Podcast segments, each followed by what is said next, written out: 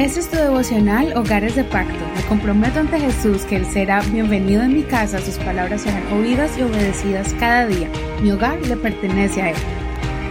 Bendiciones en el nombre de Jesús. Estoy muy feliz, muy contento de poder compartir contigo todos estos devocionales de la palabra del Señor. Estamos en 2 Samuel capítulo 17 y el título del tema de hoy es Dios desbarata los planes de los malvados. Estamos mirando la historia de David cuando tuvo que huir de su hijo Absalón. Vamos a mirar cómo sigue el desenlace de esta historia.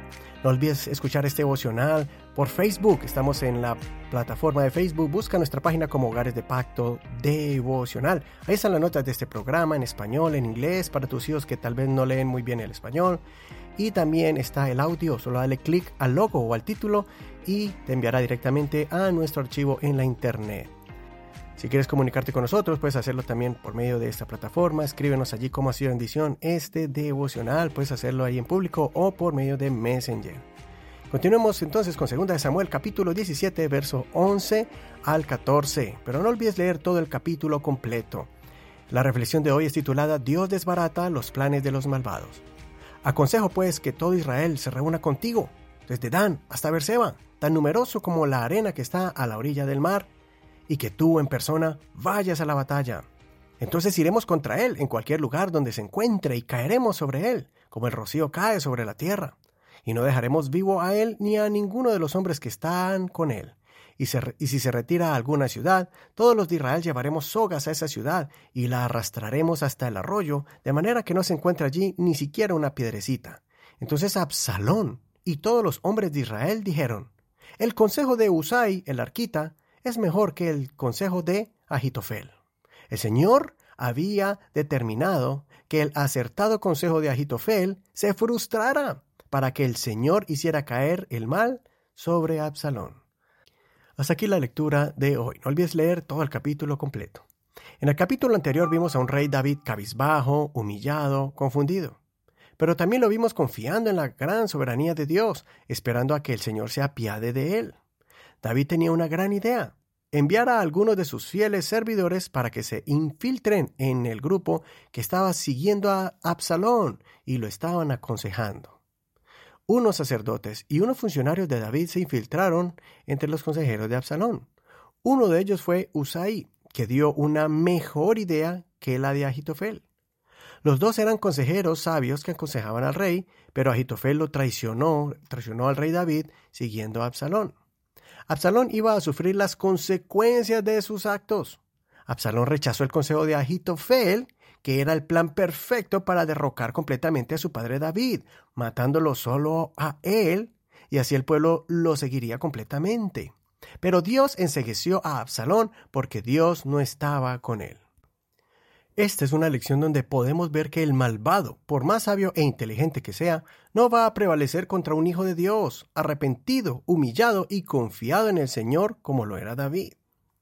Dios había permitido que David sufriera las consecuencias de sus malas acciones, pero Dios amaba a David porque reconocía sus errores y se arrepentía, y él no iba a dejar que David pereciera en manos de su hijo que estaba actuando con maldad, arrogancia y sin el temor de Dios.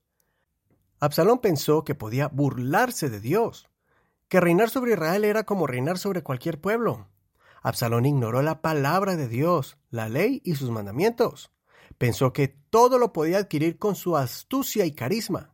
Pensó que como Jacob podía siempre ganar en los negocios.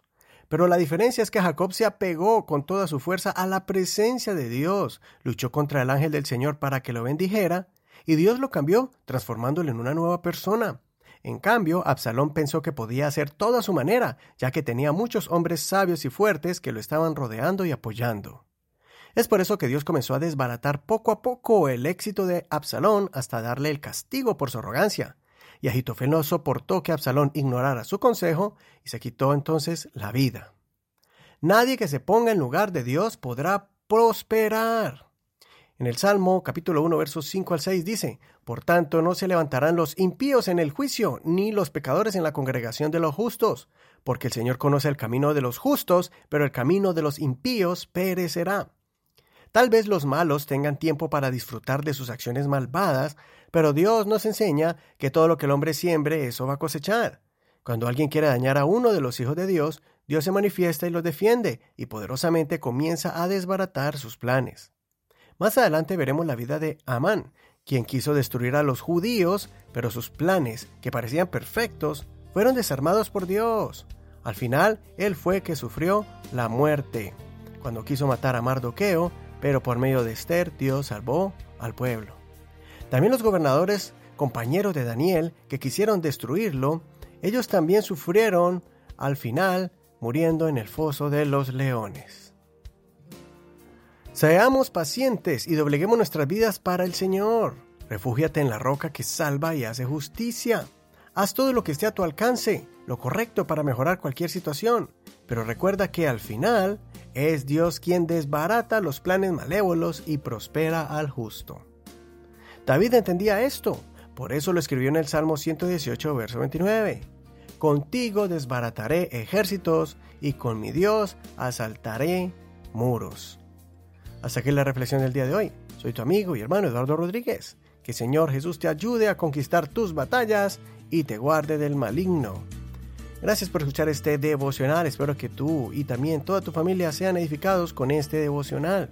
Gracias por compartirlo con tus amistades. Recuerda que puedes escuchar este devocional y los anteriores.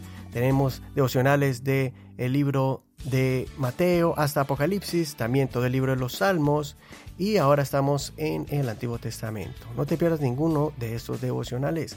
Gracias por respaldar este ministerio con tus oraciones y con tus aportes para llegar a muchos, muchos hogares que están en diferentes ciudades y países. Bendiciones de Dios para ti. Hasta mañana.